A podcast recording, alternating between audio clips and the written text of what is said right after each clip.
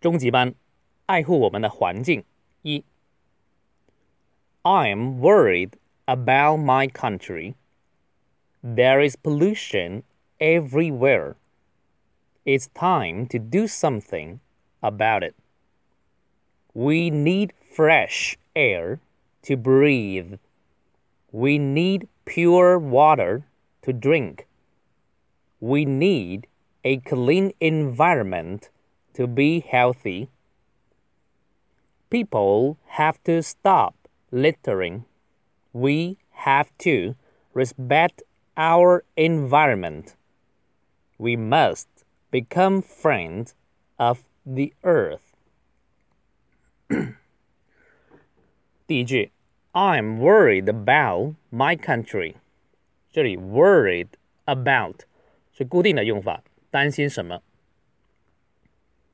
？There is pollution everywhere。这里有一个生字，pollution，注意 shin 是要撅嘴音、猪嘴音。There is 就是有的意思。There is pollution everywhere. It's time to do something about it. 这里 "It's time to do" 是固定用法，是时候要做什么了。 It's time to do something about it. We need fresh air to breathe. 这里的 fresh 是新鲜的意思。我们需要什么去做什么。We need pure water to drink. Pure 是纯洁、纯真的意思，纯净。We need a clean environment to be healthy.